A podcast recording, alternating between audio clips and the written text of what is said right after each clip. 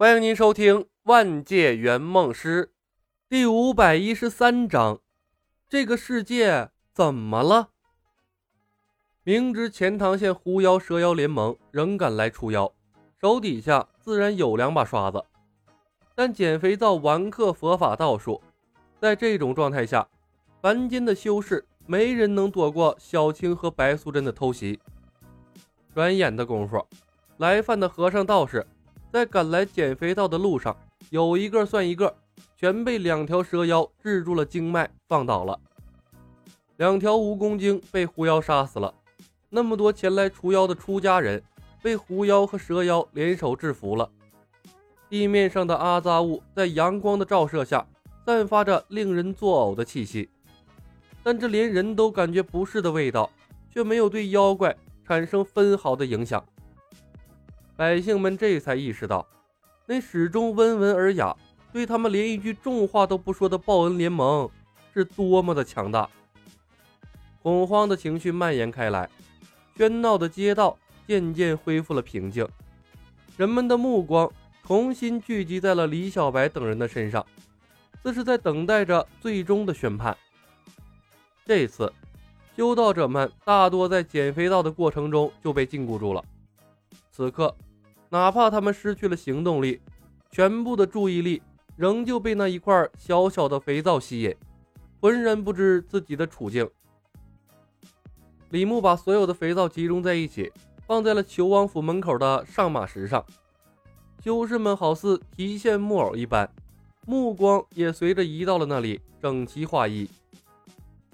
用肥皂吊住了修道者们，李牧便不再理会他们，而是转向了白素贞，从容地说道。白姐姐，帮我把那几个妖怪的内丹取了吧。凡事有一便会有二，有些事情做过一次便没有那么抵触了。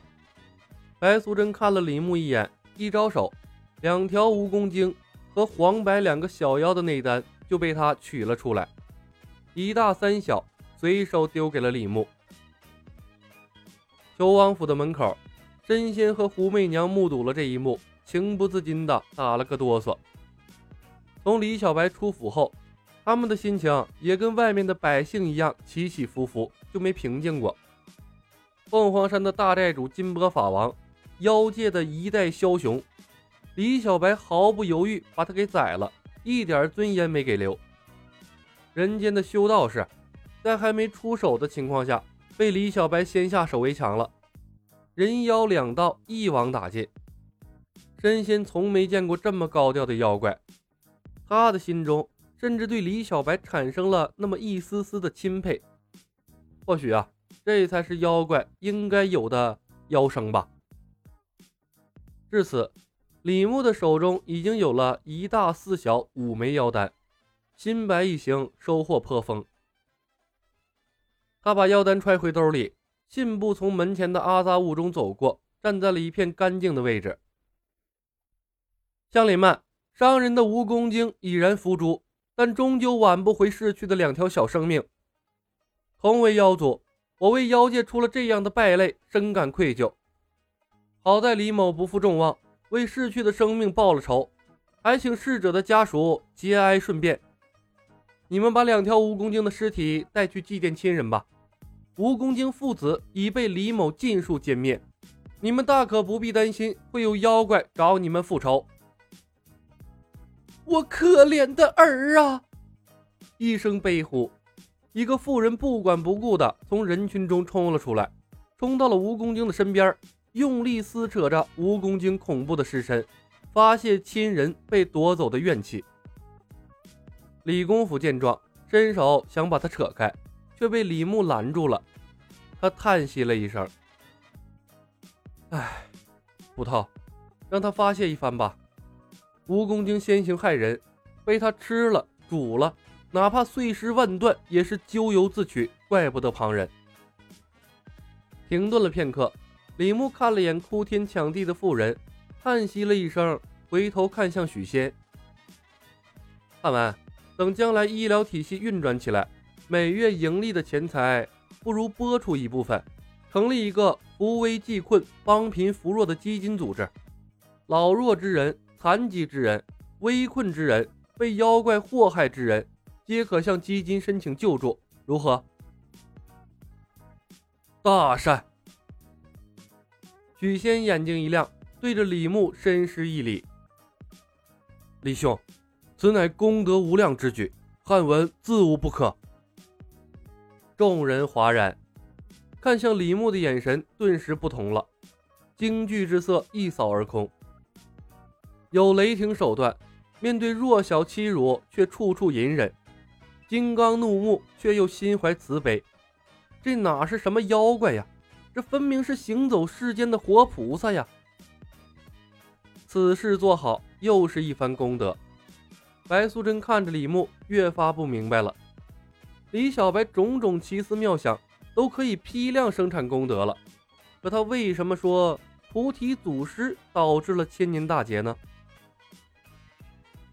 真说，李小白积累功德的手段越来越多了，跟着他似乎真的可以成仙呢。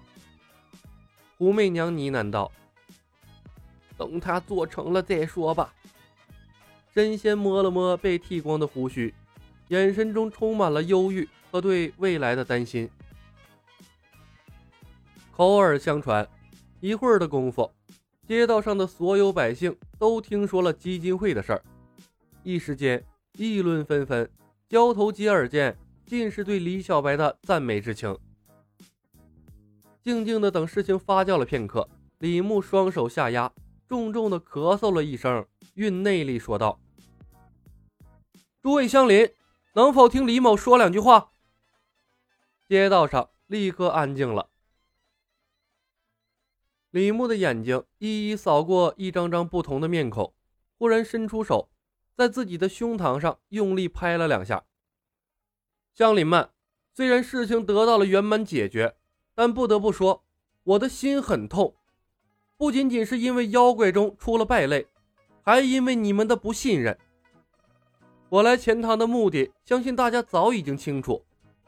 扪心自问，来钱塘后，我没有做过一件扰民的事情，甚至害怕引起大家的恐慌，躲在求王府内深居简出，竭尽心力想要做一件造福于民的善事，让所有人都能从中受益。为此，我们和官府报备，和富户协商，尽量用人间的手段，不用妖术。求王府前一片寂静。李海龙虚弱地倚靠在墙壁上，轻笑了一声：“得，又开始了。李小白在地球上的职业不会是个演说家吧？忽悠起人来一套一套的。可最终，我们得到了什么？”富户和我们签订的协议一拖再拖，至今没有一个人践行契约。李牧痛心疾首，饱含热泪的眼睛指向了人群中的富户。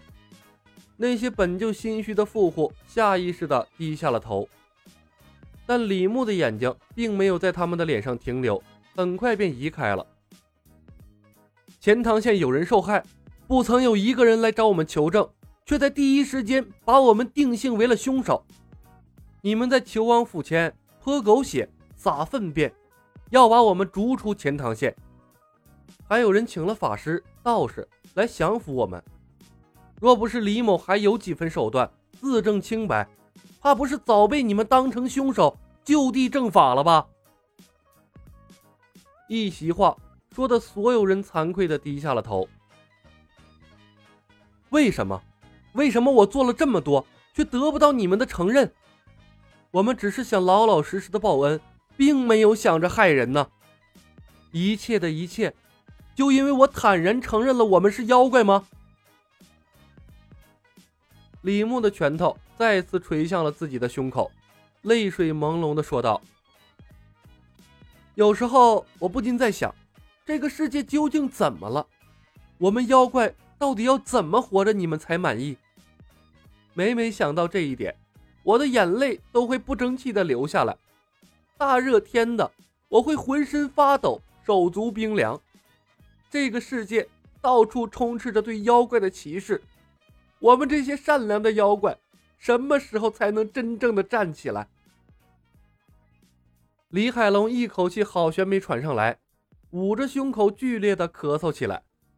他的眼睛扫过沉默的白素贞、小青、神仙、胡媚娘，又看向钱塘县的一个个愧疚到抽泣的老百姓们，暗自叹了一声：“得了，这次的声望算是彻底刷起来了。”李小白却依然没有停，他挺起了胸膛：“我有一个梦想，梦想着有一天我可以光明正大的走在大街上，告诉你。”我是一个妖怪，但我们仍然可以做朋友。梦想着有一天，妖怪的儿子和人类的儿子可以坐在一起，喝喝酒，聊聊天，共叙兄弟情谊。梦想着有一天，我的孩子可以以妖怪之身坐上公卿之位，为这个国家贡献自己的力量。